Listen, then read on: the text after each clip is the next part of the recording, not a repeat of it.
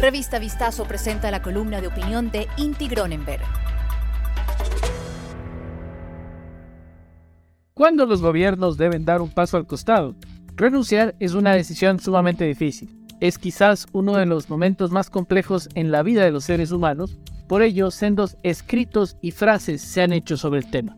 César Pavese, escritor y novelista italiano, por ejemplo, dijo alguna vez que hasta sacrificarse o renunciar es un problema de astucia. Y quizás esta decisión se vuelve muy dura para personas en posiciones de poder. Como muestra de ello, hace tan solo una semana, la primera ministra de Escocia, Nicola Sturgeon, decidió dar un paso al costado. En su discurso de despedida mencionó que para tomar esa decisión sopesó que lo mejor para su partido y su país será la búsqueda de nuevas alternativas.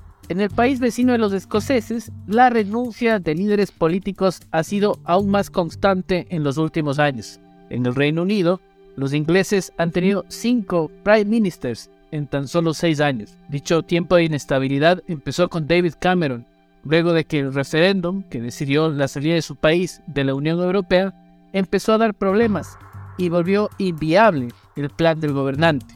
Su sucesora fue Theresa May, quien también dejó su cargo bajo el mismo problema que Cameron.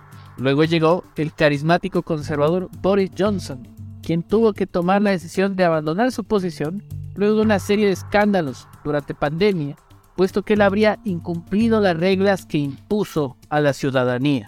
Le siguió Liz Truss, quien se convirtió la persona con menor tiempo en el cargo, y al momento tenemos a Rishi Sunak. Según Tim Bale, investigador sobre política en el Queen Mary University de Londres, los casos de la salida de los líderes ingleses se resumen a que no pudieron cumplir las cosas que prometieron al público. En ese sentido, el presente y el futuro de su país fue más importante que sus proyectos políticos que se volvieron inaplicables. Ya en el Ecuador, el gobierno del presidente Lazo enfrenta una crisis enorme y la gran mayoría de sus planes no podrán ser implementados. Su proyecto principal fue el promover que las fuerzas políticas se encuentren para trabajar hacia el progreso. A la fecha, ni siquiera su principal aliado, político se encuentra cerca, sino que más bien se mantiene en un duro enfrentamiento en donde abundan los insultos. En lo económico, se prometió que la inversión extranjera será la más alta de la historia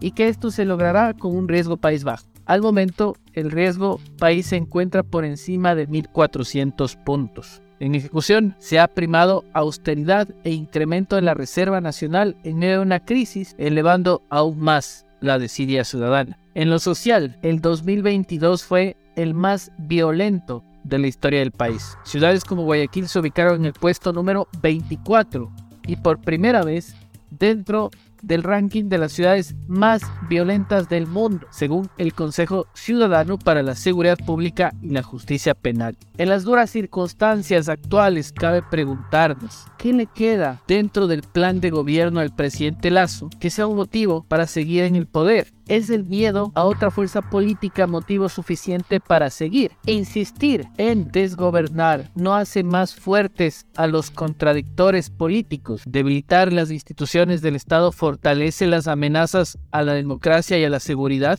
¿Cuándo los gobernantes deben dar un paso al costado?